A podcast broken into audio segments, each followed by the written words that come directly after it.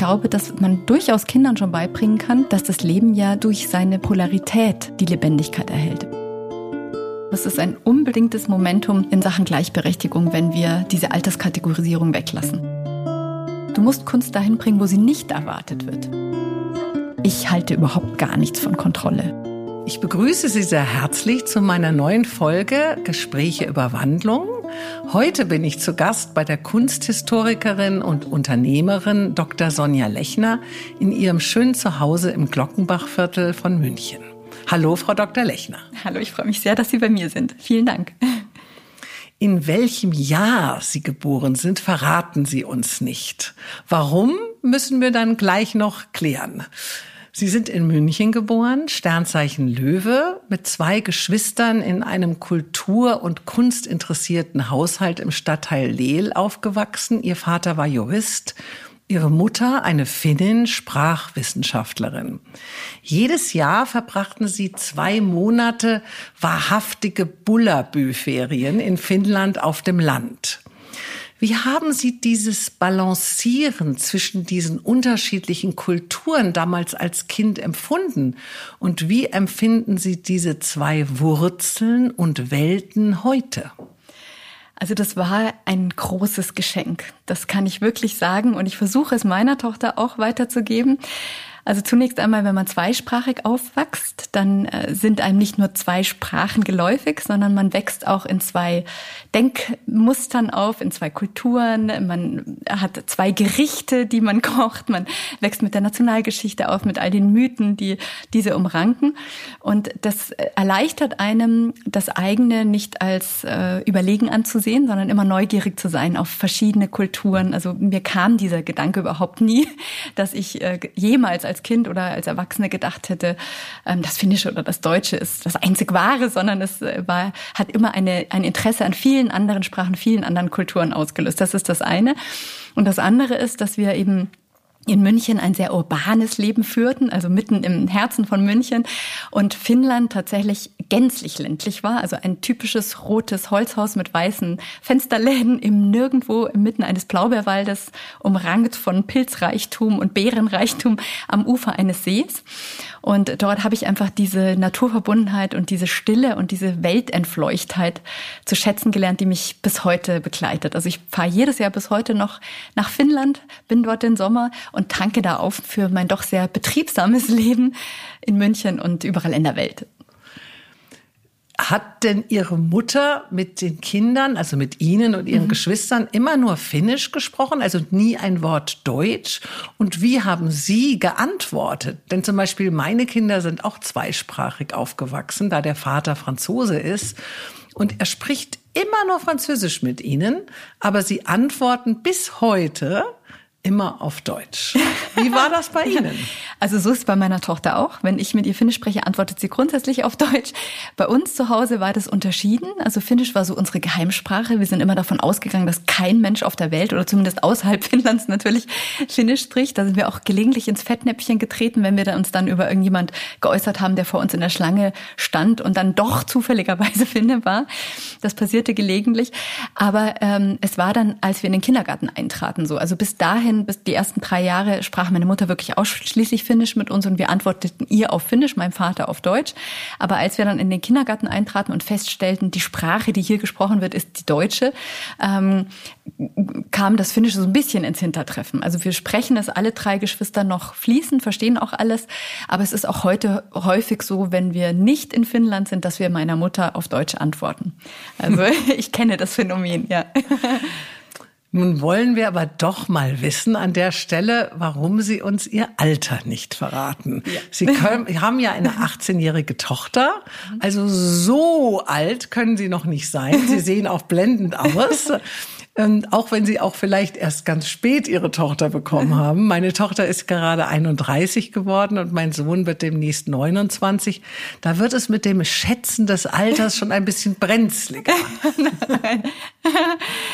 Also das hat tatsächlich einen ganz konkreten Grund. Also ich habe meine Tochter bekommen, während ich meine Promotion schrieb. Also ich war für heutige Verhältnisse tatsächlich sehr jung.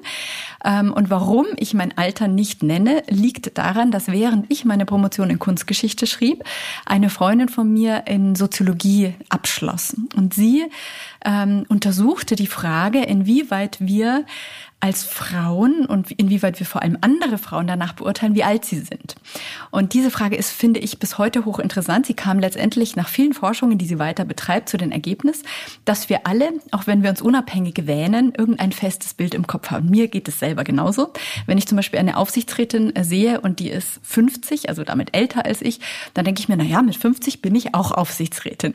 Oder ich sehe eine junge Frau, die 30 ist, also damit jünger als ich und sie sieht phänomenal aus und hat eine traumhafte Haut, dann denke ich, naja gut, sie ist 30, äh, dann sieht sie eben so aus. Also ich habe auch irgendwelche Bilder im Kopf, die eigentlich völlig unnötig sind, weil wir uns von diesen Alterskategorisierungen abstrahieren sollten. Und wo es wirklich gefährlich wird, ist, wenn es um die beruflichen Möglichkeiten geht. Und meine Freundin wies eben nach, und Sie haben das sicher in vielen Studien auch gelesen, wenn Sie eine Bewerbung erhalten, und in dieser Bewerbung weder geschrieben wird, wie alt sie sind, noch ob sie eine Frau oder ein Mann sind, ähm, sondern einfach nur ihr beruflicher Werdegang, was sie studiert haben, welche Ausbildung sie hatten, was sie sind, dann ist die Möglichkeit, dass sie diese Person einladen, ohne sich zu denken, oh, sie ist 35, sie könnte das zweite Kind wollen, ist sie die richtige Kandidatin für uns etc. Also das Ganze, was parallel abläuft, mit dem Alter konnotiert, das fällt dann weg.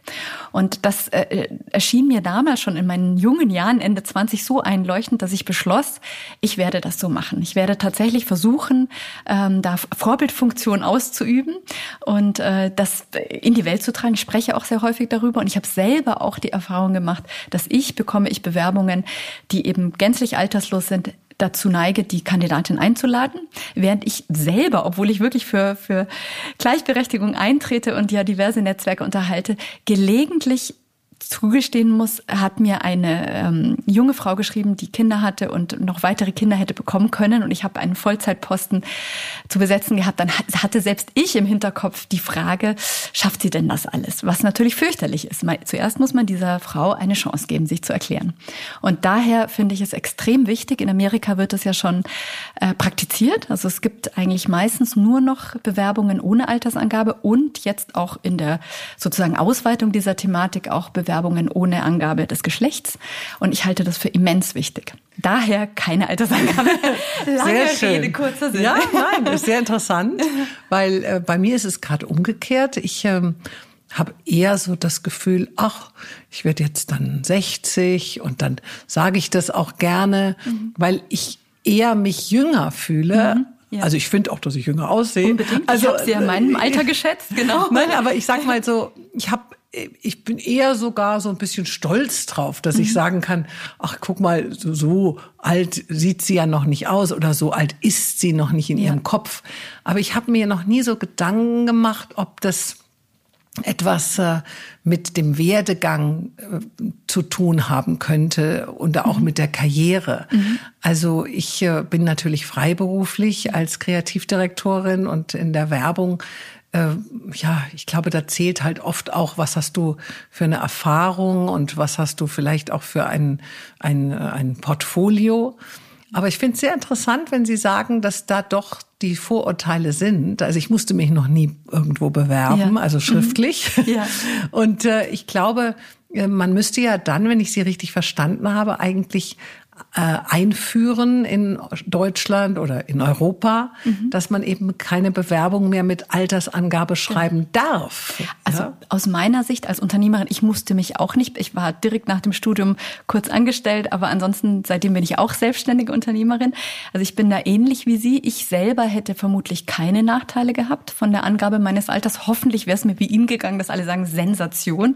Die sieht viel jünger aus. Ich weiß es nicht, aber mir war es einfach wichtig, dieses ich werde immer gefragt, warum geben Sie das nicht an? Und ich habe damit dann sozusagen ein Forum, diese Thematik überhaupt mhm. einmal zu formulieren und ähm, nutze das, wann immer es geht, weil es tatsächlich für diejenigen, die sich bewerben und gerade Freundinnen von mir, die junge Mütter sind etc., wirklich ein Thema ist. Und natürlich auch gerade wieder beim Wiedereinstieg, also sagen wir, eine ähm, junge Frau ging für ein Jahr ähm, äh, hat sich um ihr Kind gekümmert und will zurückkehren, vielleicht in Teilzeit und wird degradiert in ihrem Posten. Dann liegt das natürlich auch daran, dass der Arbeitgeber oft denkt, naja, jetzt hat sie ein Kind, wahrscheinlich will sie noch eins, wir können sie nicht in dieser Führungsposition belassen oder sie, da passieren unglaublich viele Dinge, die uns jetzt gerade auch Corona äh, vor Augen geführt hat und deshalb halte ich es für sehr, sehr wichtig. Ich glaube, es ist ein unbedingtes Momentum in Sachen Gleichberechtigung, wenn wir diese Alterskategorisierung weglassen. Aber darf man das überhaupt in Deutschland? Also darf ich auf eine Bewerbung, äh, also mich bewerben, wenn ich kein Alter angebe? Geht das oder wird das heute noch äh, sozusagen gleich ein K.O.-System? Also äh, das hängt natürlich von demjenigen ab, der sozusagen ähm, jemanden sucht. Es gibt keine Maßgabe, leider, mhm. die das regelte. Aber wie gesagt, in den USA ist es eigentlich schon, also auch in den großen Firmen gang und gäbe. Ja, ich meinte jetzt auch eher große Firmen wie genau. Siemens oder Deutsche Bank oder also ich, ja. ich habe da jetzt noch gar nie davon gehört, dass man auch kein Alter angeben ja. kann. Also es wird immer mehr und äh, die Klugen äh, laden sich dann die Menschen alter, die alterslosen Menschen ein und lassen sich überzeugen, unabhängig von irgendwelchen, genau. Ja, aber das, dann müsste man ja eigentlich, wenn man ehrlich ist, auch das Foto weglassen. Genau, das Foto wird auch weggelassen. Also in den USA ist man ja tatsächlich so weit. Genau. Ah, aha, genau. Das wusste ich gar also nicht. Also wenn, ja, Sehr interessant. Es ist, Finde ich ja, ja, ganz schön. Finde ich auch. Ich bin genau. ja auch so ein totaler Fan von Schuluniformen. Äh, ich weiß ja, meine Kinder finden das schrecklich, wenn ich das sage. Aber ich muss sagen, ich finde es irgendwie gut, wenn man nicht in die Schule geht und äh, halt einfach das sozusagen nutzt, um zu mhm. zeigen, was man für einen Geschmack hat, was man für ein Geld hat, was man für Möglichkeiten hat, sondern dass man einfach ein bisschen versucht, dass alle gleich sind. Das auszugleichen. Also ich denke, das wäre natürlich ein schöner Schritt, wenn das auch bei den Bewerbungen genau, dann mal genau. so wäre.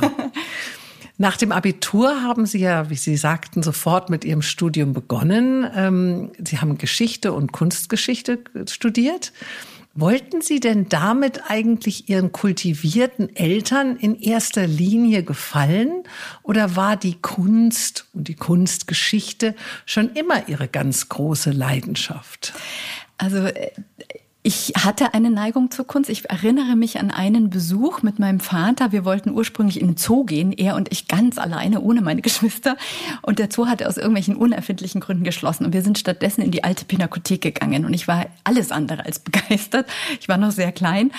Und ich weiß noch, wie wir in den ersten Stock gingen und mein Vater mir sagte, ähm, wenn es die Kunst nicht gäbe, dann hätten wir kein Bild von unserer Vergangenheit vor Erfindung der Fotografie.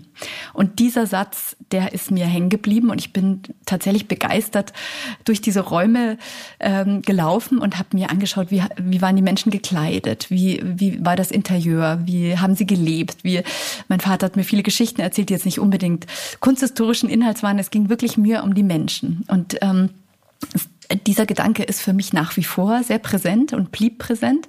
Ich habe dann äh, zunächst Geschichte studiert, weil ich Leistungskursgeschichte hatte am humanistischen Gymnasium und einfach ähm, gerade die ganzen äh, Fragen um das Dritte Reich mich wahnsinnig fasziniert hatten. Ähm, ich bin dann in eine Vorlesung gestolpert zur Kunstgeschichte und habe einfach festgestellt, das ist es, das ist meins, weil da so viel mehr Möglichkeiten in Geschichte wäre ich hoffentlich, wenn ich äh, äh, gut genug abgeschlossen hätte, an der Universität geblieben. Ich habe immer sehr gerne unterrichtet und gelehrt, aber in der Kunstgeschichte ist es eben so, dass, dass jenseits dieser musealen äh, Ausbildung und der musealen Möglichkeiten so viel andere bestehen. Im Grunde das, was ich jetzt heute mache. Und das hat mich wahnsinnig gereizt. Also äh, durch die Kunst bekommen wir so viele Perzeptionen der Welt, durch Künstler der Vergangenheit äh, offeriert, durch jetzige Künstler. Wir sehen Blickwinkel auf ein Geschehen durch ganz verschiedene ähm, Augen. Und das ist so reichhaltig, dass jetzt auch jeder meiner Tage ganz unterschiedlich ist. Und das habe ich damals als Studentin gespürt. Meine Eltern allerdings waren weder mit Geschichte noch mit Kunstgeschichte wahnsinnig begeistert. Mein Vater, wie gesagt, war Jurist und er hatte einfach Sorge, ähm, dass das, dieses Studium nicht auf ein direktes Berufsbild hinsteuert, dass ich mir also dieses Berufsbild ja irgendwo, wie es dann letztendlich auch war, selber würde schaffen müssen, während ich mit der Juristerei natürlich dann gleich einen geebneten Weg sozusagen vor mir gehabt hätte. Und das war so ein bisschen seine Sorge. Meine Mutter hat äh, immer freiberuflich geschrieben als Journalistin und Dolmetscherin bis heute. Und äh, macht das äh, leidenschaftlich und sehr gerne, aber sah eben auch die, die Schwierigkeit, die man doch hat mit Kindern, dann das alles äh, hinzubekommen, mit Reisen zu Interviewpartnern etc. Und also beide hätten mich, glaube ich, lieber irgendwo gesettelt gesehen, aber sind jetzt, glaube ich, ganz glücklich. Es ging aber dann nach dem Studium ja schon recht ordentlich weiter. Ihren ersten Job bekamen Sie ja in der Abteilung für Presse- und Öffentlichkeitsarbeit des Landesamts für Denkmalpflege. Aber ihre Ungeduld hat ihnen so ein bisschen einen Strich durch die Rechnung gemacht, weil diese behördlichen Wege waren ja doch ein wenig mühsam, glaube ich, für Sie. Ähm, da Sie ja schon immer während des Studiums äh, Freunde als Kunstexpertin beraten haben, waren Sie dann schon selbstbewusst genug, 2006 Ihre eigene Firma, die Sie auch heute noch mhm. betreiben, Kunst Connects äh, zu gründen, die Menschen den Eintritt in diesen Mikrokosmos Kunst ein bisschen ja näher bringt, ein bisschen da hinein verhilft. was genau, wenn Sie es kurz mal erklären für die Hörer, was genau bieten Sie den Kunden und was muss ich als Kunde mitbringen? Also Sie müssen gar nichts mitbringen, außer Interesse an Kunst natürlich. Das ist die Grundvoraussetzung. Es war tatsächlich so. Also ich war im Landesamt für Denkmalpflege, eine wunderbare Institution, also die ich nach wie vor, ich gehe äh, zu jedem Tag des offenen Denkmals immer im September. Ich hoffe, Sie sind auch dort, wo man eben in Denkmäler hinein kann, die sonst nicht offen sind. Also ich finde, die ja. leisten Großartiges. Aber ich habe eben nebenher schon immer, wie Sie sagten, äh, Freunde oder auch Freunde meiner Eltern mit Kunstwissen beglückt, ob sie es wollten oder nicht, weil ich einfach festgestellt habe, viele Menschen, die Ärzte sind, Anwälte sind etc., haben nicht die Zeit, jedes Museum zu besuchen, jede Galerie zu besuchen, jede Kunstmesse zu besuchen, jedes Auktionshaus zu besuchen. Das heißt, es fehlt ihnen die Zeit, sich einen Überblick zu verschaffen. Was offeriert uns der Kunstmarkt momentan an herausragenden Ausstellungen, äh, an Möglichkeiten, ein Bild zu kaufen etc. Und dieses Wissen, was ich eigentlich eher en passant weitergab, weil ich selber leidenschaftlich überall dabei war und selber auch früh angefangen habe zu sammeln, ähm, das hat sich dann als so gefragt herausgestellt, dass ich diese Anfragen neben meiner Tätigkeit im Landesamt für Denkmalpflege gar nicht mehr bewerkstelligen konnte. Und das war sozusagen der, der Grund, dann mich selbstständig zu machen. Und wir machen heute dasselbe wie damals. Wir haben zwei Säulen. Die eine Säule ist die Unternehmenskunstberatung. Also wir bauen Sammlungen auf für mittelständische Unternehmen. Also die ganz großen Unternehmen wissen Sie ja, haben ihre eigenen Kunstberater, die intern die Sammlungen aufbauen. Aber mittelständische Unternehmen sind doch froh, wenn sie ähm, den einen oder anderen Hinweis bekommen. Und äh, wir beraten auch Privatsammler beim Kunstkauf. Das ist also die eine Säule. Und die andere Säule ist, ähm, wir kuratieren Ausstellungen für Museen, für Galerien, für Institutionen. Das heißt, ähm, es kann uns ein Unternehmen auch buchen, dass wir einen Künstler in ihren Räumen äh, zeigen. Und das finde ich was sehr Spannendes, was in den letzten Jahren vehement an Fahrt aufgenommen hat. Das erste Mal, als wir angefragt wurden von einem großen Autohaus, dachte ich, um Gottes Willen, ich kann doch Kunst nicht in einem Autohaus zeigen, weil ich bis dahin kuratiert hatte in äh, Museen, wie gesagt, oder hauptsächlich in Galerien. Und ich war einfach diese White Cube Atmosphäre gewöhnt. Man hat weiße Wände und kann alles bespielen, wie man möchte. Und ich wollte absagen. Und dann hatte ich einen Künstler im Kopf für dieses Autohaus und habe mit dem gesprochen und gesagt, du, ich habe da so eine Anfrage und irgendwie, also ich weiß nicht. Und er sagte dann zu mir wirklich den Satz, der diese Sparte für mich geöffnet hat. Er sagte, du musst Kunst dahin bringen, wo sie nicht erwartet wird. Und damit hat er völlig recht. Also in den Galerien, in den Museen haben wir sowieso das bildungsbürgerliche Publikum, was interessiert ist an Kunst, was dorthin geht und schon ein gewisses Vorwissen hat. Aber das Publikum eines Autohauses hat oftmals überhaupt gar keine Berührungspunkte mit Kunst. Und auch andere Institutionen haben eine Kundenklientel, die äh, sich nicht auf den Biennalen dieser Welt bewegen. Und das ist wahnsinnig spannend. Also da dann wirklich Räumlichkeiten zu schaffen für Kunst, Kunst, einen Katalog zu erstellen, einen hoffentlich klugen Text, eine gute Rede zu halten und diese Menschen dann äh, zu erwärmen für ein, eine ganz neue Sichtweise, das ist was ganz Großartiges. Und noch dazu sind das meist Verkaufsausstellungen. Und wir haben festgestellt, dass die Künstler dort unglaublich gut verkaufen, was ja für deren Fortkommen, was ich auch als Kunsthistorikerin als Teil meiner Aufgabe ähm, betrachte, den Künstlern ihre Existenz mit zu ermöglichen, ja. ähm, was natürlich nicht unwichtig ist. Genau. Aber wie schwer ist es in dieser Rolle, immer so eine neutrale Position einzunehmen? Sind Sie nicht manchmal verführt, den einen oder anderen Künstler, äh, die bestimmte Galerie oder das Museum etwas mehr ins Rampenlicht zu stellen? Aber eigentlich müssen Sie ja so wie ja. ein Journalist genau. ganz mhm. objektiv sein. Genau. Also das stimmt tatsächlich und da haben Sie mich sehr gut erkannt, weil ich ein leidenschaftlicher Mensch bin, selber auch sammle und ich glaube, trotz meiner wirklich großen Versuche, da objektiv zu bleiben, ähm, gelegentlich merkt man mir wahrscheinlich schon an, wen ich selber auch einfach ganz großartig finde. Aber nichtsdestotrotz ist es natürlich trotzdem möglich, ein Portfolio zu erstellen, zu sagen, diesen Monat finden folgende Messen statt, folgende Auktionen, das und das wird angeboten, das, das kann man immer machen. Aber äh, letztendlich ist es auch so, wir geben keine Verkaufsempfehlung. Das ist mir ganz wichtig. Also wir offerieren sozusagen eine Information. Wir geben ähm, einen ein Überblick über das, was geschieht. Aber die letztliche Kaufentscheidung trifft dann der Auftraggeber selber. Das heißt, wir möchten niemanden irgendwas aufschwätzen oder möchten niemanden sagen, ja, jetzt investier bitte in diesen Künstler, der wird ein Star. Das wäre ja ähm, völlig unseriös, weil das kann man nicht voraussehen. Genau. Und man kann selbst Künstler, die gehypt gehypt wurden vor 20 Jahren, können durch private Krisen, durch die Entwicklung des Kunstmarktes etc. auch mal wieder in der Versenkung verschwinden. Und es wäre gänzlich unseriös, da irgendwelche Prognosen zu machen und äh, zu versprechen, dass sich das Investment äh, garantiert auszahlt. Von daher überlassen wir immer den Kaufentscheid dem Auftraggeber und bieten quasi Informationen. Ja, man würde ja auch seine Glaubwürdigkeit vielleicht Absolut. verlieren, weil Sie sind ja nicht der Berater für die Kunstkäufe, also genau. was sie genau jetzt kaufen genau. sollen, um ihr genau. Geld am besten anzulegen, sondern sie sind eher sozusagen derjenige, der den globalen Überblick auch schafft. Genau. Also natürlich muss man auch aufzeigen, ein Künstler hat sich in den letzten zehn Jahren eventuell auf dem Markt so entwickelt, er ist, äh, hat, was weiß ich, 25 Prozent, 50 Prozent zugelegt. Mhm. Das ist natürlich eine interessante Information, gerade für eine Unternehmenskunstsammlung. Was sie damit machen, ist das andere. Ja. genau. Aber wie ist das überhaupt mit der Sichtbarkeit eines Künstlers? Oft sind, oft sind diese ja eher keine Selbstdarsteller, sondern ein bisschen schüchtern. Wer oder was ist denn dieser Schlüssel zur Bühne? Das ist ganz unterschiedlich. Also für mich persönlich sind diejenigen, die sich nicht als Künstlerfürst ähm, installieren oder inszenieren, die sympathischsten. Also äh, viele Künstler sind introvertierte, schüchterne Menschen, die eben via ihres Kunstwerkes sprechen.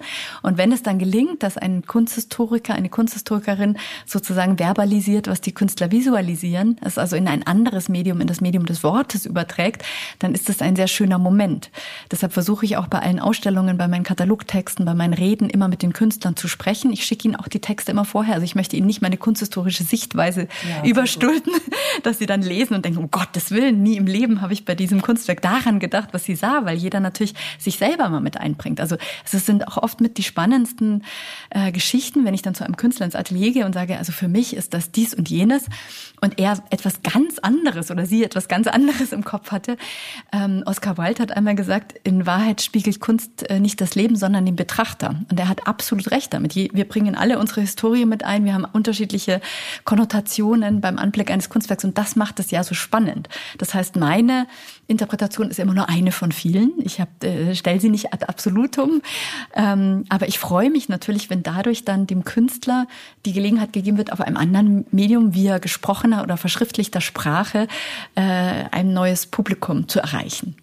Ja, ich finde es auch manchmal ein bisschen äh, für mich zumindest Überforderung, wenn ich dann irgendwo in einem Museum den Text, der dort schön an die Wand gebracht ist, äh, lese beim Eingang und äh, es so extrem interpretiert wird, mhm. was die Kunst zu bedeuten hat. Mhm. Äh, und dann erinnere ich mich immer an mich, wenn ich äh, male oder fotografiere oder einfach kreativ bin.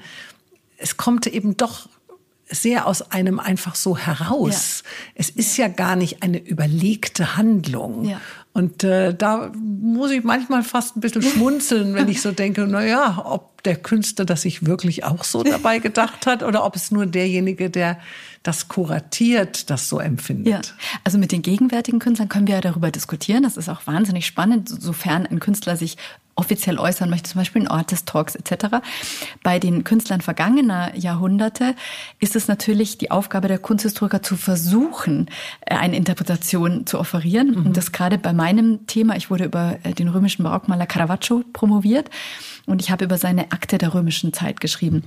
Und er ist insofern unfassbar interessant, weil er in der Interpretation durch die Kunsthistoriker eine Bandbreite offeriert, die von einer extrem katholischen Interpretation, die ihn also als einen äh, unglaublich religiösen Maler ähm, zu etablieren versucht, bis hin zu einer kunsthistorischen Entwicklung, die ihn als Vorreiter äh, der homosexuellen sozusagen Kunst, der also seine homosexuelle Veranlagung mittels Kunst einem Publikum äh, nahezubringen versuchte. Also diese Bandbreite ist immens. Alle hat ihre Berechtigung, ist hochinteressant, aber das zeigt als Beispiel, dass ein und dasselbe Kunstwerk gänzlich anders interpretiert werden kann. Und das ist das Schöne, finde ich, an meinem Bereich. Es gibt im Grunde kein richtig und kein falsch. Die Kunsthistorie ist natürlich eine wissenschaftliche Disziplin. Also wir stützen uns auf Fakten, wir erforschen die Auftraggeberlage, wir rekurrieren auf Vorbilder etc. Aber letztendlich die Schlussfolgerungen, die wir ziehen, die sind natürlich auch immer persönlich. Und das liebe ich gerade daran. Also das ist für mich genau mein, mein Metier, aber ich bin mir natürlich dessen bewusst. Also das ist, glaube ich, das Wichtige, dass man nicht die Hybris hat zu sagen, ich habe den Schlüssel zu diesem Kunstwerk gefunden, ich alleine vor allen anderen, ich habe die Interpretation. Das wäre natürlich absurd. Es ist letztendlich eine Offerte. Ja. ja. Ich weiß, wenn ich mit meinem Mann äh, in Ausstellungen gehe, irgendwo auf der Welt, dann äh, treffen wir uns immer erst wieder hinterher, weil jeder ja auch wirklich anders ja. verharrt. Ja. Der eine geht durch den einen Raum schnell ja. und es berührt ihn gar nicht und der andere bleibt vielleicht an einem Bild zehn Minuten stehen. Ja.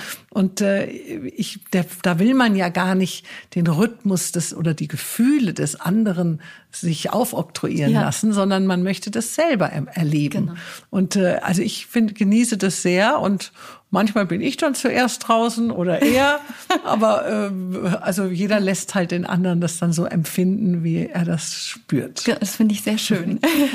Wenn man sie als Kunstexpertin so erlebt, also ich habe sie ja jetzt auch schon mehrmals erlebt, wenn sie zum Beispiel eine Ausstellung eröffnen oder einen Vortrag halten, ist mir aufgefallen, dass die Menschen so im Raum immer so ein bisschen verstohlen staunen, wenn man sie sieht. Oh je. Denn so eine charismatische Kunstexpertin, die aber immer auffällig, schick, farbig, feminin gekleidet ist, schien man anscheinend an dieser Stelle nicht zu erwarten.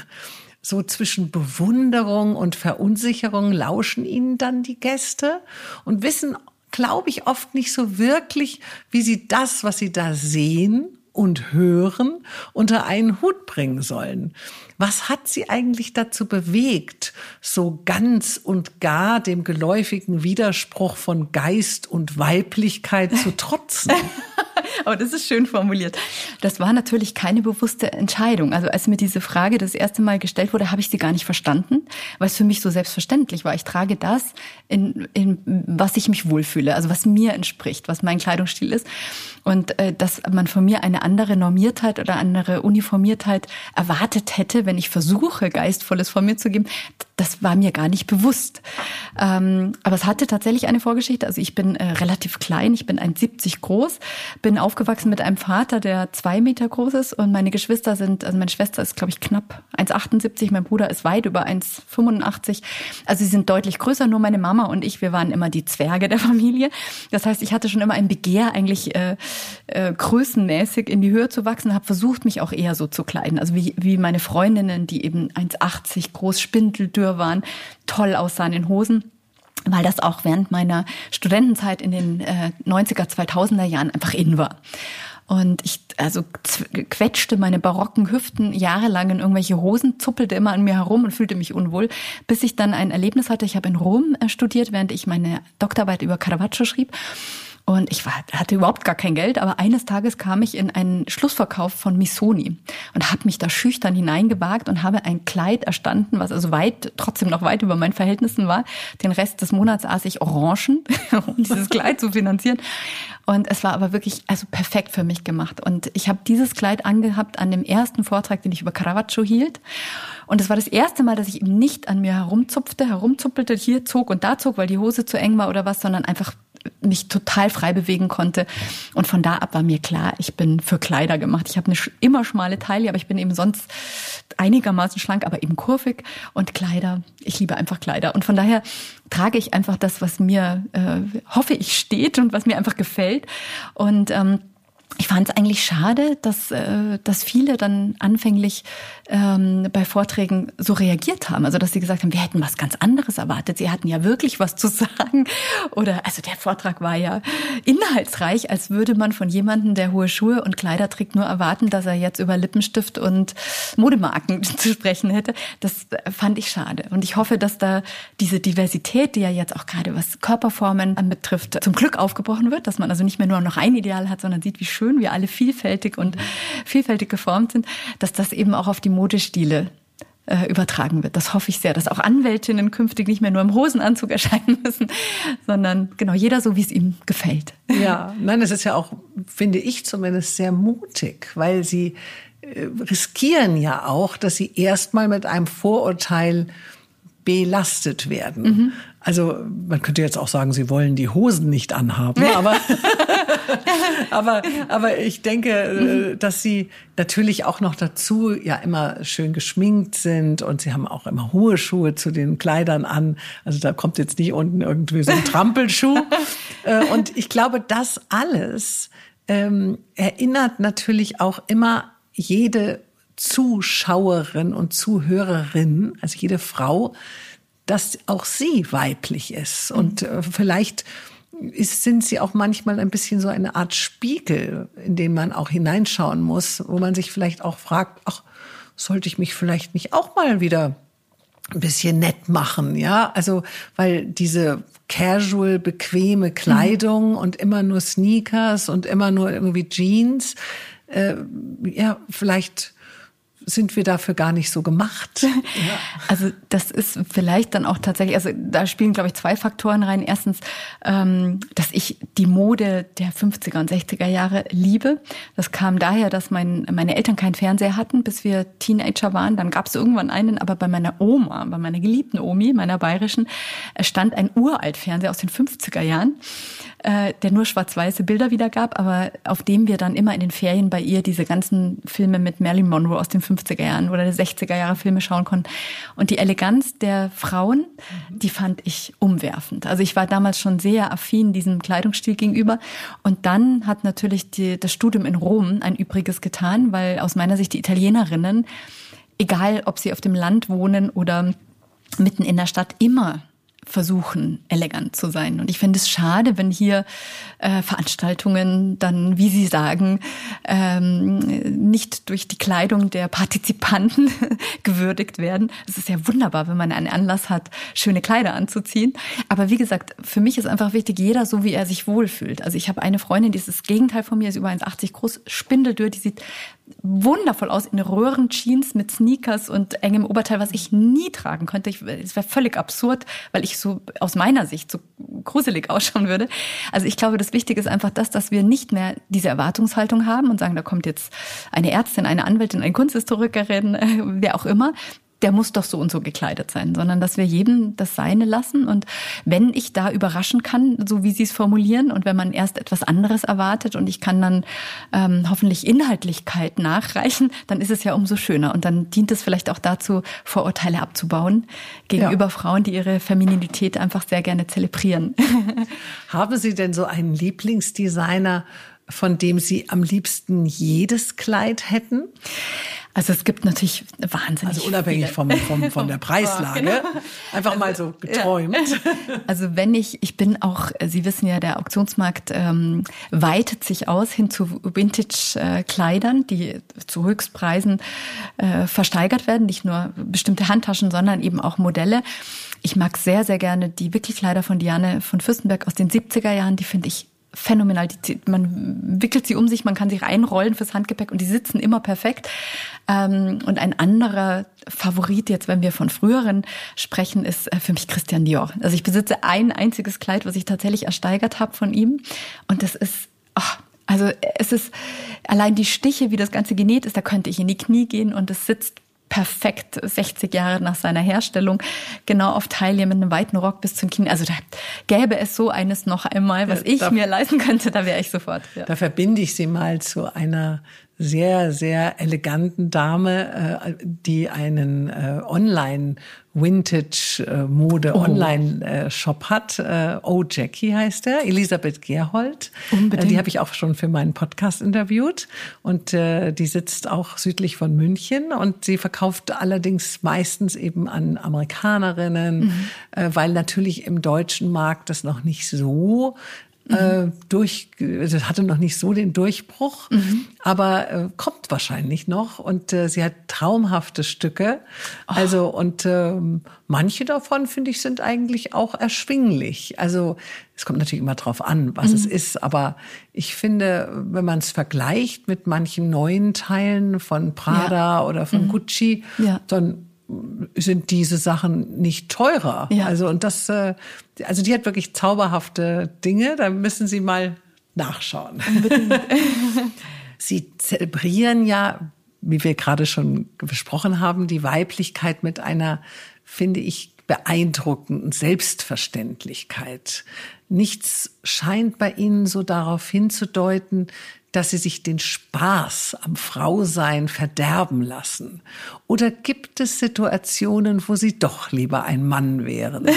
ハハハハ。Natürlich, also ganz bestimmt, äh, vor allem am Anfang meiner äh, Unternehmertätigkeit.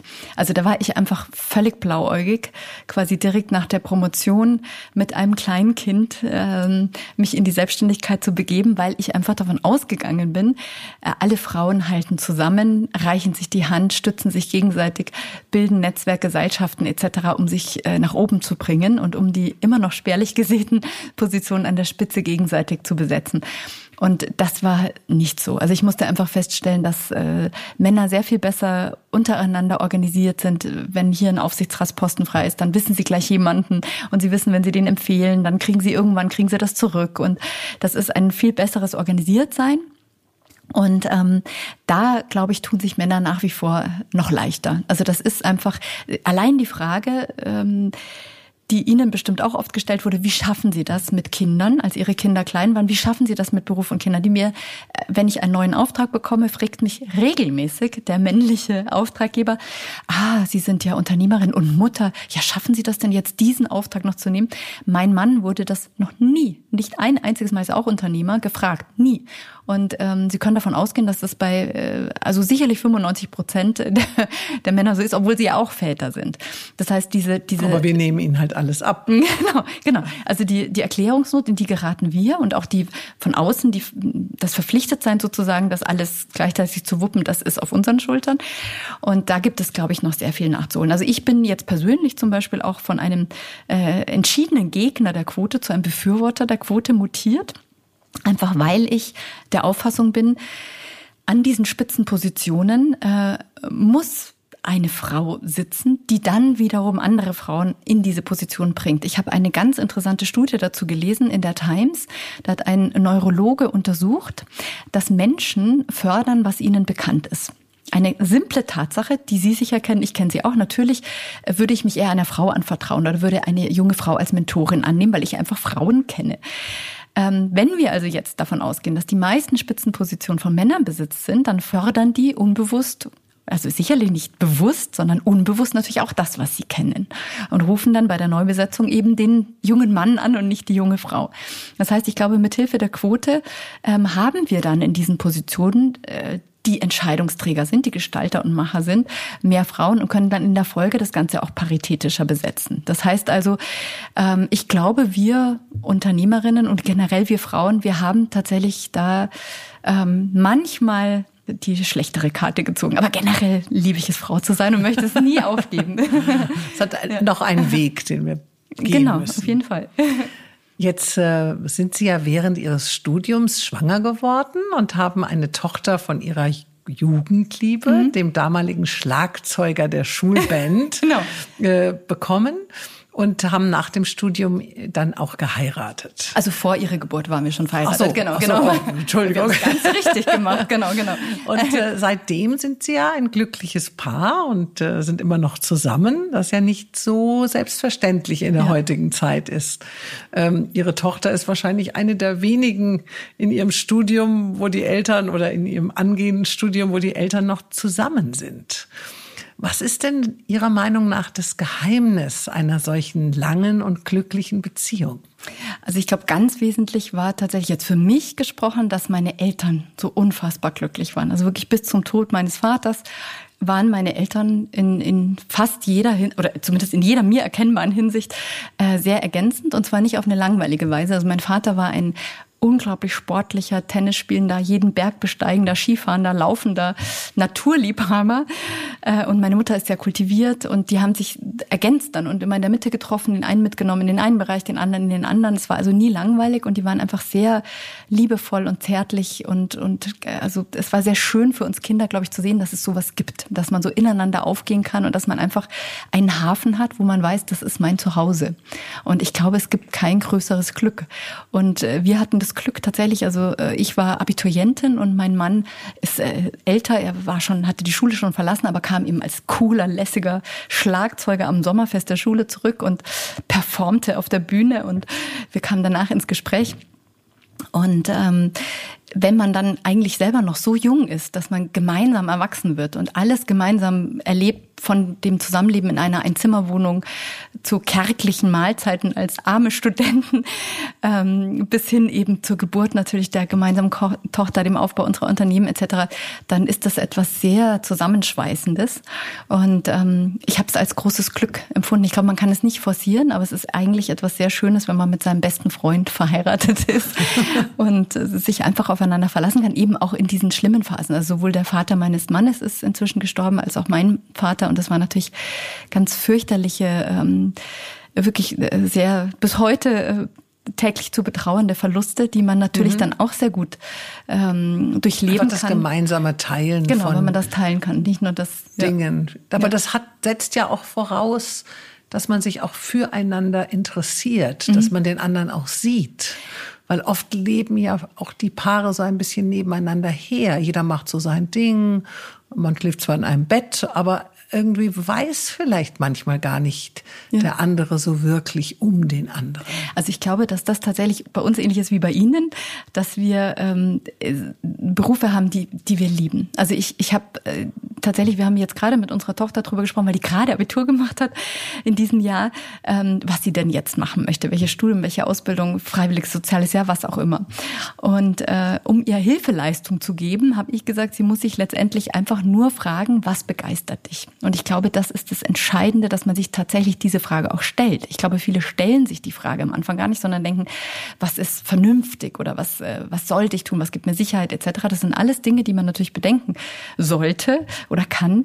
Aber was einem begeistert, äh, wenn man sich dafür entscheidet, und das haben mein Mann und ich getan, dann ist der Tag eine Freude. Dann gibt es natürlich Protagonisten in unserem beruflichen Umfeld, die wir nicht brauchen. Und es gibt Tage, die sind traurig und es gibt Ereignisse, die, äh, die einen, die nicht so klappen, wie man sie sich vorstellt. Aber grundsätzlich brennen wir dafür, was wir tun. Und zwar jeder in seinem Feld. Und manchmal sehen wir uns auch nicht viel zu normalen Zeiten, weil ich äh, ein Drittel des Jahres unterwegs bin.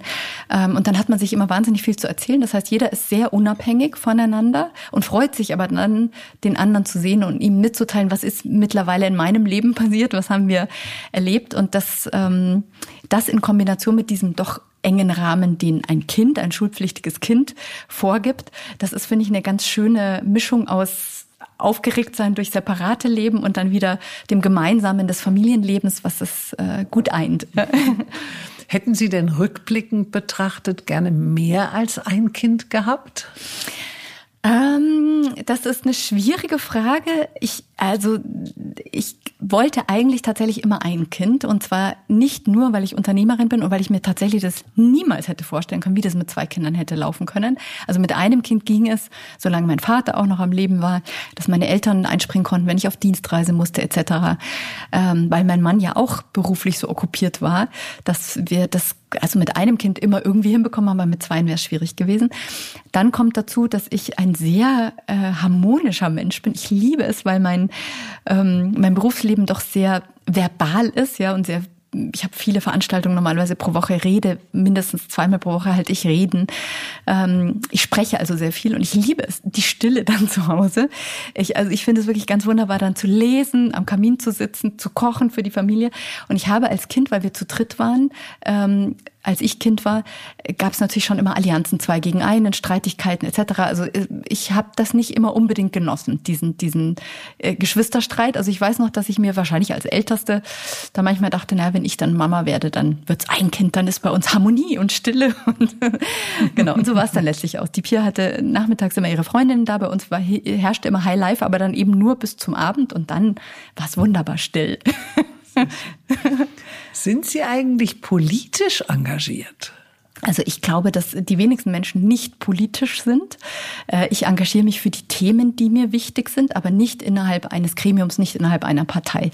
Äh, ich engagiere mich äh, auch durch mein Frauennetzwerk für Gleichberechtigung. Ich versuche da zu tun, was immer ich kann, ähm, um da tatsächlich die Defizite ähm, in meinem kleinen Wirkungsbereich ausgleichen zu können ähm, und natürlich äh, für Nachhaltigkeit äh, etc. Also meine meine Themen, die das ist das ist mir sehr wichtig. Was hat das Frauennetzwerk äh, auf sich?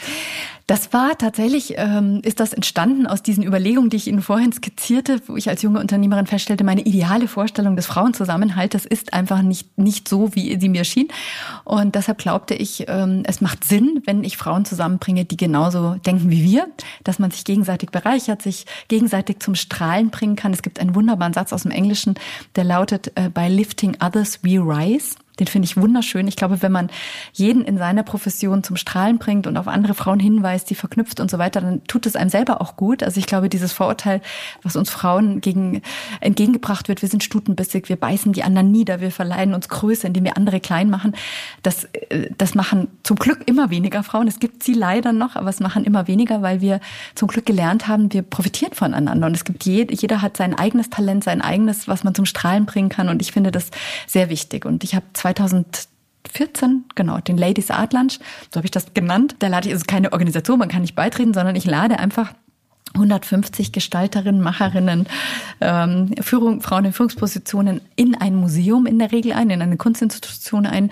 wo wir äh, uns netzwerken, wo es gutes Essen gibt, wo wir dann immer eine Führung bekommen durch Kunst. Also es hat alles mit Kunst zu tun bei mir. Und ich habe festgestellt, dieses ungezwungene, einfach ähm, Menschen zusammenzubringen. Ich mache mir ewig Gedanken über die Tischordnung. Ich sitze mein ganzes Wochenende da, quartiere Mann und Kind aus. Das kann ich und überlege mir, genau, wer hat sich noch nicht kennengelernt, wer hat sich was zu sagen. Und wenn es dann aufgeht und ich höre dann danach, oh, wir haben zusammen was gegründet oder wir sind jetzt beruflich kon konnektiert oder wir haben jetzt, äh, ich habe sie sogar eingestellt oder so. Passiert, also ich finde, wenn Frauen zusammenkommen, es passiert immer irgendwas. Im besten Fall werden sie Freundinnen oder sie äh, tauschen sich beruflich aus, aber es passiert immer irgendwas. Und wenn das gelingt zweimal im Jahr, dann ist das, finde ich, ganz wunderbar. Sehr schön. Und Sie können ja wahrscheinlich auch mit Ihrer Erfahrung den Frauen in ähnlichen Situationen wie Sie früher auch sehr viel an Erfahrung mitgeben und an Ratschlägen auch mitgeben. Genau. Also leider zu wenig. Ich äh, bin, wie gesagt, Unternehmerin mit zum Teil 60 bis 80 Wochenstunden, habe Familie äh, und einen Freundeskreis, den ich viel zu selten sehe. Ich kann nicht alles annehmen, was mir, also ich bekomme täglich ungefragt Künstlerbewerbungen, die gern kuratiert würden. Da kann ich mal die ein oder andere Empfehlung geben an der Galerie, aber ich schaffe das zeitlich nicht, das alles zu, äh, zu ich kann es nicht. Job für sich. Das wäre genau. Ich, ich versuche, ich habe am Anfang immer noch jeden einzeln geschrieben und mich entschuldigt, wenn ich nichts tun konnte, aber ich habe irgendwann festgestellt, ich, ich kann nicht jeden Tag zwei Stunden Stunden dafür hergeben. Es geht nicht. Und äh, genauso sind es natürlich mit Mentorinnen. Ich war irgendwann erschreckt, als ich 40 wurde, dass die Menschen mich plötzlich so für so eine Respekt Person ansehen und mich fragen, ja, wie haben Sie das geschafft und was können wir tun und wie, ähm, und jetzt wird es natürlich immer mehr und es kommen junge Frauen mit Ende 20, Anfang 30 auf mich zu und sagen, was können wir tun? Aber wenn ich, wenn ich Zeit habe und wenn das Projekt mir wichtig erscheint, mache ich es jetzt jüngst zum Beispiel mit Setari. Das ist ein junges deutsches Modelabel, die mich gefragt hat, ob ich Markenbotschafterin werden möchte. Und ich fand das so toll, dass eine junge Frau ihren Job kündigt, all ihre Ersparnisse in ihre Vision steckt, nämlich die Vision, dass wir nicht mehr in China Stoffe fertigen lassen, die wir in Taiwan färben und in Bangladesch zusammennähen und in Tschechien labeln lassen, um sie dann billig zu verkaufen Mitteleuropa, sondern die alles in einer Manufaktur in Bayern fertigen lässt, also komplett. Und zwar komplett ohne Tierversuche, also zum, zum Wohl von Natur, Mensch und Tier, dass ich gesagt habe, ich mache das und ähm, unentgeltlich. Ähm, und sowas finde ich wichtig, da dann auch mein Netzwerk einzuladen und diese junge Frau vorzustellen, um ihr da zu zeigen, weil ich selber weiß, wie schwierig das war, sich als Unternehmerin am Anfang zu etablieren. Und da reicht es, wenn ein paar Menschen kommen und es toll finden, das weitererzählen, dann kann sowas schon in Gang kommen und wenn es gelingt, ist es schön. Was hilft Ihnen, wenn Sie mal nicht mehr ein- und auswissen? Also ich habe natürlich diese Phasen wie jede Frau, einmal im Monat sowieso, aber auch darüber hinaus. Ähm, ich äh, bin eine absolute Leseratte. Also seit ich äh, lesen kann, lese ich und flüchte mich in Parallelwelten. Ich könnte tatsächlich ohne Lektüre, ich lese jeden Tag und ähm, äh, mir hilft es ungemein, wenn so ein Tag ist oder oder eine Zeit, in der ich mich vor der Welt verstecken möchte, mich tatsächlich in diese literarische Welt zu begeben. Ich finde, das hat Marcel Proust so wunderbar auf den Punkt gebracht, weil er sagte, Lektüre ist, ich bringe es jetzt nicht wortwörtlich zusammen, im Grunde ein Dialog, ähm, bei dem man alleine bleibt. Also man nimmt den Dialog auf mit demjenigen, der das geschrieben hat, aber man bleibt für sich. Man kann eingekuschelt äh, in seinem Bett liegen. Und ich ziehe da wahnsinnig viel draus, gerade wenn es auch Themen sind, die jetzt gerade auf mich zutreffen. Also wenn es äh, Themen sind, die gerade in meinem Leben stattfinden. Also Sie gehen Kindern. nicht noch mehr in den Schmerz oder in das Problem, sondern in dem Moment lenken Sie sich eher ab. Ja, oder ich bewege mich viel. Ich, ich, ich liebe die, ich fahre jeden Tag Rad. Ich ähm, fahre zu all meinen Terminen mit meinen High Heels per Rad, auch im oh, Winter. Schöner Anblick für die Autofahrer. Also ich habe allerdings Radelschuhe, die so ein bisschen bequemer sind, aber trotzdem. Ähm, und ich, ich, ich walke sehr gerne. Ich bin, wann immer wir frei haben, sind wir in den Bergen beim Bergsteigen. Im, Winter, im Sommer schwimme ich immer. Also ich, ich finde, dass jedes Problem sich eigentlich lösen lässt, wenn man eine Stunde schwimmt und drüber nachdenkt und es wegschwimmt, dann ist es schon nicht mehr so schlimm. Also das habe ich tatsächlich äh, im Laufe meines Lebens gelernt, auch gerade wenn zum Beispiel irgendwas passiert, ich bekomme eine Mail, regt mich wahnsinnig auf, dann kann ich mittlerweile nicht antworten, wenn ich in dieser Enttäuschung oder Wut oder in dieser, dieser Trauer bin, sondern ich gehe in die Natur und ähm, wenn ich das dann abgeschwommen habe oder abgeklettert habe, dann ist es meistens nicht mehr so schlimm. Also ich finde, das hilft eigentlich immer und natürlich gutes Essen. Also ich bin große Anhängerin. Ich hatte die wundervollste Oma, die mich mit Liebe ummantelt hat und auch mit sehr vielen Rezepten.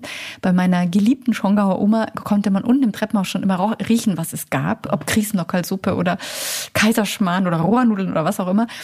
Und ich finde tatsächlich, dass Essen Trost ist. Also jetzt gerade im Lockdown habe ich täglich mit Sahne und Butter und mit allem gekocht, weil ich finde, man braucht da einfach auch so eine innere Stärkung und da zu kochen und sich zu, zu backen und ähm, das ist schon mal meditativ ja. und das dann zu genießen, das ist was ganz Wunderbares. Ja, sehr schön. Das finde ich auch, äh, die Sinnlichkeit kommt ja auch da so ein bisschen zum Vorschein.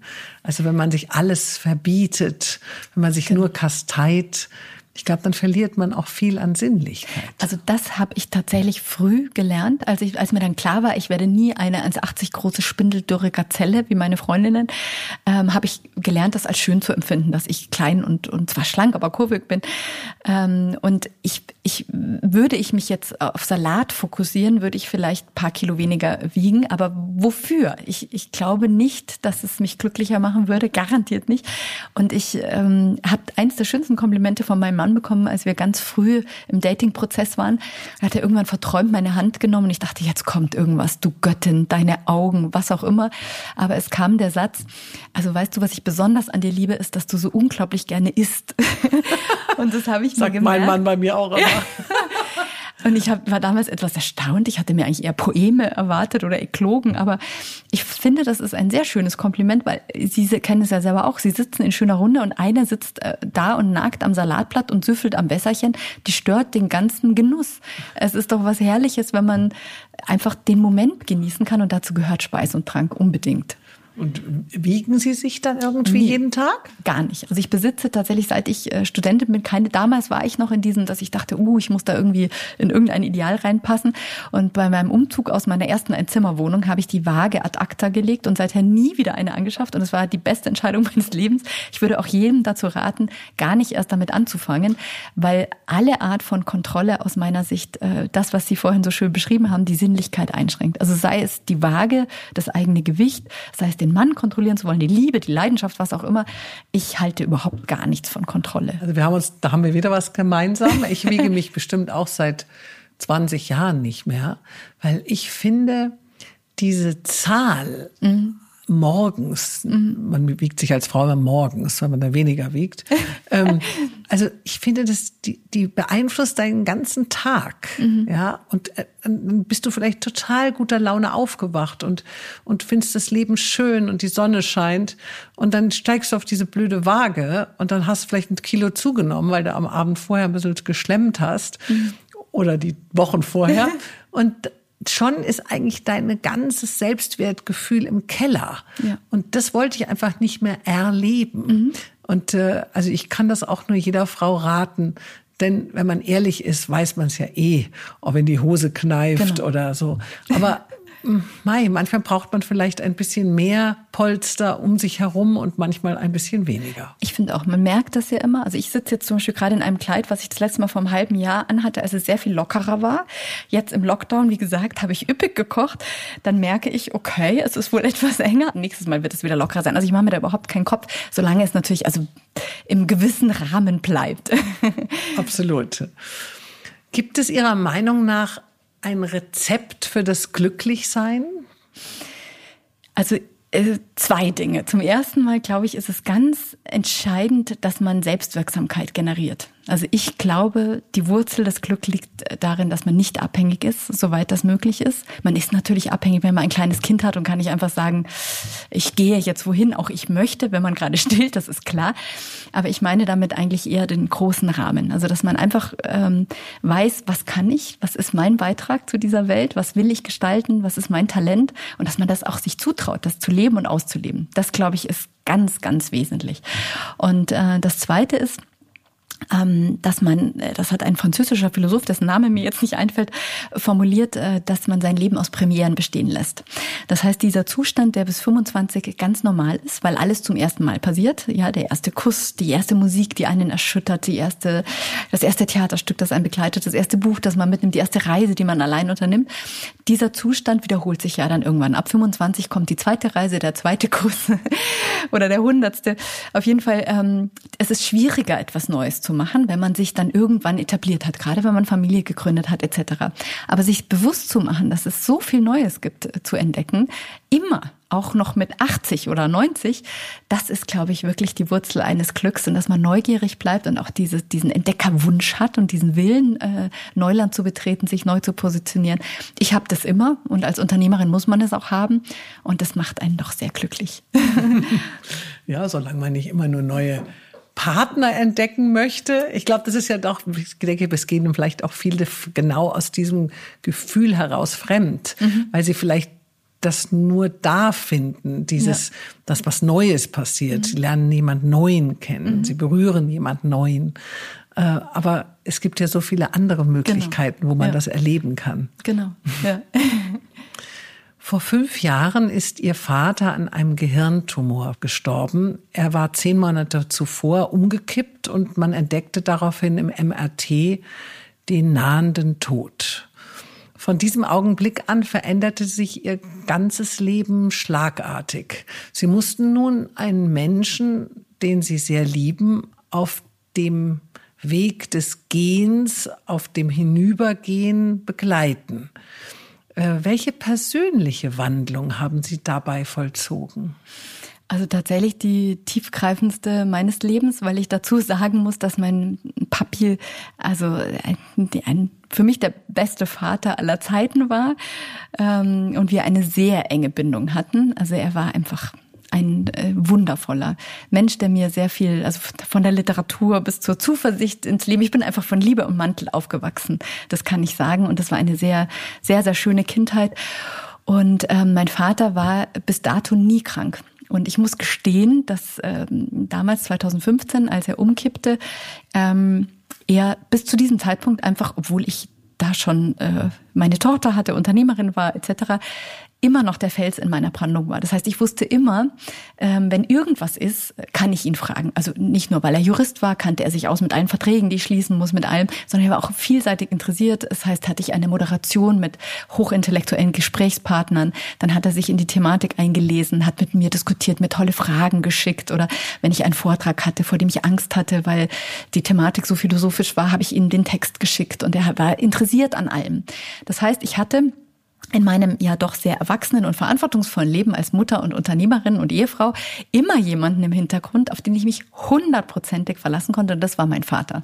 Also äh, auch was die Kinderbetreuung anbelangte, wirklich alle Themen des Lebens.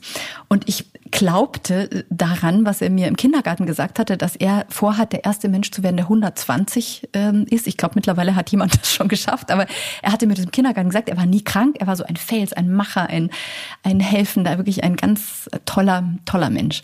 Und ich habe nie darüber nachgedacht, dass meinem Vater irgendwas passieren würde. Und als das passierte, waren meine Eltern auch noch äh, beide jung. Meine Mutter rief mich an, wir waren alle in Finnland in unserem Bullabü und sie sagte, ähm, der Papa ist umgefallen, komm schnell. Und ich dachte mir, oh, das kann schon sein, das ist wahrscheinlich vom Fahrrad gekippt oder irgendwas. Ich habe mir überhaupt keine Sorgen gemacht. Und dann haben wir ihn ins Krankenhaus gebracht und es war ein Schlaganfall. Und äh, ich dachte, naja gut, Schlaganfall, ähm, das haben ja viele mal. Und, und dann kam eben beim MRT diese tatsächliche Diagnose. Und ähm, wir haben uns dann alle, die gesamte Familie, an die Hoffnungszahlen, äh, es gab wenige, wenige Prozent, die eben doch mit dieser Diagnose noch äh, lange leben. Äh, daran haben wir uns geklammert, einfach auch um meinem machenden äh, Gestaltervater nicht die Autarkie zu nehmen. Also jemand, der sein ganzes Leben lang ähm, immer äh, erfolgreich war in seinem Tun und immer ähm, geschaffen hat und immer anderen geholfen hat und, und dem konnte man nicht die Grundlage seiner Lebendigkeit entziehen, nämlich dass er selber auch noch eine Partizipation hat an dem Geschehen. Wir wollten ihm nicht aufoktroyieren, hier ist quasi jetzt äh, Schluss, du kannst nichts dagegen tun, sondern wir als Familie haben uns alle an diese wenigen Prozent geklammert. Das war, glaube ich, genau das Richtige, weil wir dann noch sehr schöne Monate hatten. Ähm, ich habe als Unternehmerin zurückgefahren, wie immer es ging. Ich habe dann im Sommer alle meine Termine abgesagt und ähm, bin bei meinem Vater geblieben für die Biopsie und dann für die Be äh, beginnende Chemotherapie, die wir dann in, in München durchgeführt haben und ähm, habe versucht, ihn einfach zu begleiten, soweit es ging. Und ähm, das war äh, tatsächlich ähm, ich bin unfassbar dankbar dafür, dass es mir möglich war, das zu machen. Ich weiß, dass es viel nicht möglich ist und ich bin so dankbar, weil es ist nichts offen geblieben. Ich habe äh, alles äh, gesagt, was ich zu sagen hatte ähm, und war eben auch in den letzten äh, Momenten bei ihm. Die letzten zehn Tage konnte er dann tatsächlich auch nicht mehr aufstehen und nicht mehr sprechen und da war ich ähm, immer bei ihm und äh, deshalb äh, habe ich das so als Geschenk empfunden, weil ähm, dieser Moment des Übergangs in einen anderen Raum ähm, nicht als schrecklich von mir äh, wahrgenommen wurde, sondern tatsächlich als Übergang in einen anderen Raum. Also der Pfarrer hat es dann bei der Beerdigung, finde ich, sehr schön formuliert. Er sagte, Gott hat äh, euren Vater von der einen Hand in die andere genommen. Und dieses Bild finde ich sehr tröstlich, dass man, es sind zwei Hände, sie konstituieren sozusagen dasselbe, sie sind eben nur nicht mehr dasselbe. Also wir sind nicht mehr in einem Raum, aber ich spüre ihn um mich herum und äh, ich vermisse ihn wirklich, kann ich sagen, jeden Tag. Und unsere Tochter auch, die eine wahnsinnig enge Bindung zu ihm hatte. Ähm, aber ich bin dankbar, dass ich so einen Vater hatte und und ich muss auch sagen, ich habe jetzt überhaupt, ich bin sowieso ein relativ angstfreier Mensch. Ich stürze mich hinein ins Leben. Jetzt habe ich eigentlich gar keine Angst mehr, ähm, weil vor was soll ich mich jetzt noch fürchten? Jetzt ist mein geliebter Papi den Weg vorgegangen, den wir alle gehen werden. Und jetzt bleibt eigentlich nichts mehr übrig, was mich sorgen sollte. Ja, vielleicht trifft man sich ja auch wieder, wenn genau. wir dann mal auch genau. im Jenseits sind. Genau. Unterstützte Sie denn in dieser Zeit eventuell auch der Glaube an Gott? Also ich habe, ähm, ich bin auch da in zwei Kulturen aufgewachsen. Die deutsche Seite war in Gestalt meiner Großmutter tief katholisch und die finnische, in Finnland äh, gibt es quasi nur Protestanten, war protestantisch. Das heißt, das war auch, finde ich, ein großes Geschenk, dass man nicht das eine ausschließt oder nur das eine zulässt. Ich liebte als Kind mit meiner katholischen Omi in, in lateinische Messen zu gehen, überhaupt nichts zu verstehen, aber immer mitzureden, weil ich einfach diesen Weihrauch und dieses Pathetische, ich fand das großartig. Und ich liebte aber gleichzeitig auch ähm, die Messen meines finnischen Großvaters, der ähm, ähm, wie sagt, jetzt weiß, fällt mir das deutsche Wort nicht ein, äh, Bistumspfarrer, also er war auf jeden Fall Pfarrer, äh, protestantischer Pfarrer und das war eine andere Art der Messe, aber das liebte ich ja auch. Und ich bin also christlich aufgewachsen und habe das auch unserer Tochter vermittelt. Ich glaube, dieser christliche Jahreskreislauf, dass man nicht nur die Jahreszeiten mit einbezieht in, in das tägliche Leben, sondern eben auch die christlichen Feste, ist etwas sehr Schönes für ein Kind. Und ich habe mir das in gewisser Weise bewahrt. Ich bin keine Kirchgängerin und ich bin keine, die Institutionen folgt, aber ich habe im Grunde noch diese Aufgehobenheit in höheren Mächten, wie auch immer die zu beziffern sein. Meine Omi hat immer zu mir gesagt, du kannst nie tiefer fallen als in Gottes Hand. Und ich habe mir als Kind immer vorgestellt, dass der liebe Gott unter mir herumläuft mit seiner Hand und wenn was passiert, dann bin ich halt da aufgefangen. Das finde ich eigentlich ein sehr schönes Bild und daran hat sich eigentlich in meiner Naivität nichts Wesentliches geändert bis heute. Und apropos Bilder, hat denn die Darstellung des Todes in der Kunst Ihnen auch helfen können, diesen besser zu begreifen? Also das ist tatsächlich ein Thema, was mir schon immer am Herzen lag, schon früher. Ich hatte ursprünglich vor, meine Doktorarbeit zu einem anderen Thema zu schreiben, und zwar zu dieser ähm, äh, Folge, das kennen Sie bestimmt auch aus dem Totentanz, äh, ein, der Tod holt das junge Mädchen. Das kennen mhm. Sie sicher aus renaissanten Darstellungen, dass ein Gerippe plötzlich ja. herantritt und ein wunderbares, in der Blüte des Lebens stehendes Mädchen aus dem Leben reißt. Und diese Thematik fand ich wahnsinnig spannend, zumal man feststellen kann in der Kunstgeschichte, dass die Selbstverständlichkeit der Todesdarstellung eben in diesen Vanitas-Darstellungen, in den Totentänzen etc. Ähm, oder auch in Bauerndarstellungen, wo der Tote aufgebahrt wird inmitten der Bauernstube und die Kinder tanzen um ihn rum, also wo quasi der Tod Teil des Lebens war, dass die irgendwann, spätestens im 19. Jahrhundert, auch sichtbar im urbanen Stadtfeld ähm, außerhalb der Mauern sozusagen befördert wird und damit auch außerhalb unserer Gespräche und unserer Gedanken. Also Sie kennen ja auch noch in kleinen Orten den, ähm, die Kirche mit dem, mit dem Friedhof außenrum, die mitten im Ort ist, also ja. mitten im Leben stattfindet. Und die neueren werden ja dann doch eher in abgeschottete Gebiete, ähm, also wir haben hier jetzt nicht am Marienplatz einen, einen Friedhof stehen, mhm. sondern es sind dann doch abgetrennte Gebiete. Das heißt, wir haben im 19. Jahrhundert begonnen, äh, den Tod eigentlich mehr zu tabuisieren und ihn mehr zu entgrenzen. Und ich glaube, glaube, dass das falsch ist. Ich glaube tatsächlich, wir sollten diese Erfahrungen teilen. Ich habe danach dann auch die wunderbare ähm, Erfahrung gemacht, wenn man so etwas erlebt hat, dann wird man ja auch sensitiv für andere Menschen, die ähnliches erlebt haben. Und man beginnt dann auch Gespräche mit Fremden in viel tieferen Regionen, als es normalerweise Usus ist. Und man kann sich da mitteilen. Und ich glaube, es ist wichtig, dass man sich mitteilt, gerade über dieses Thema, weil man dann anderen hilft, die auch so etwas durch, ähm, durchgehen, äh, darüber zu sprechen. Und gerade auch für Kinder ist es, ähm, wäre es völliger Blödsinn, das zu tabuisieren, weil es ja etwas ist, was, äh, mit dem sie auch irgendwann konfrontiert werden könnten. Und deshalb ist die Kunst da, finde ich, sehr hilfreich, weil sie auch gerade bei Kindern ein, ein Bild bietet, das Einstieg sein kann für ein Gespräch. Aber es gibt ja auch oft äh, diese Angst, die man als Kind auch hat, wenn man mhm. solche Bilder sieht. Ja. Also ich kann mich an mich selbst erinnern. Mhm. Also so, ich fand schon Grimms Märchen schrecklich. Ja. Also so dieses, mhm. da sieht man dann irgendeinen toten Kopf oder ein Gerippe oder irgendwie ganz schrecklich äh, mhm. in den alten äh, Gemälden äh, blutend überströmte Menschen. Mhm. Natürlich auch Jesus am Kreuz mhm. ist ja auch etwas, finde ich, was man als Kind mhm. äh, also so gar nicht begreifen mhm. kann, mhm. ja, dieses ja. Leid.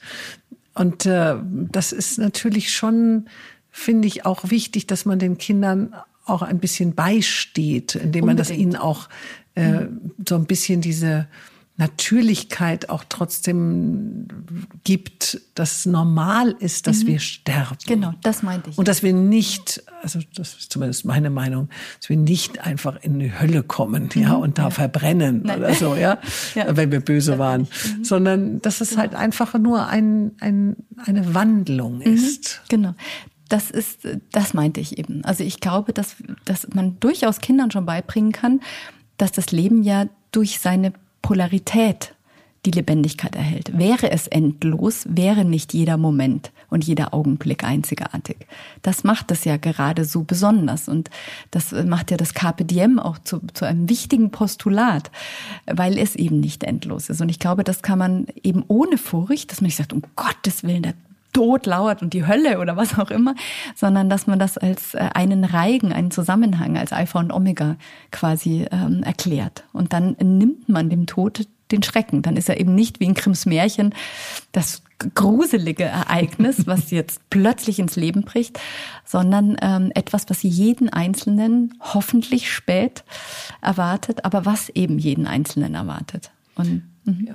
Ich glaube auch, dass die Energie ja nie verloren geht. Die verändert sich ja immer nur. Und äh, äh, Einstein sagte ja so schön, der Tod ist eine optische Täuschung.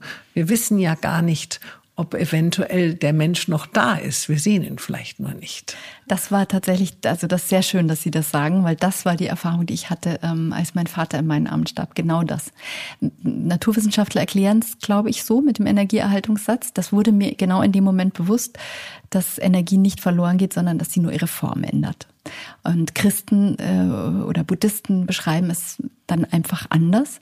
Aber der, die Erkenntnis dass Energie nicht weg ist, in welcher Form auch immer sie jetzt fortbesteht, die äh, ist mir seitdem zur Gewissheit geworden. Die hatte ich als Hoffnung und jetzt habe ich sie als Gewissheit und das ist ein ganz großes Geschenk.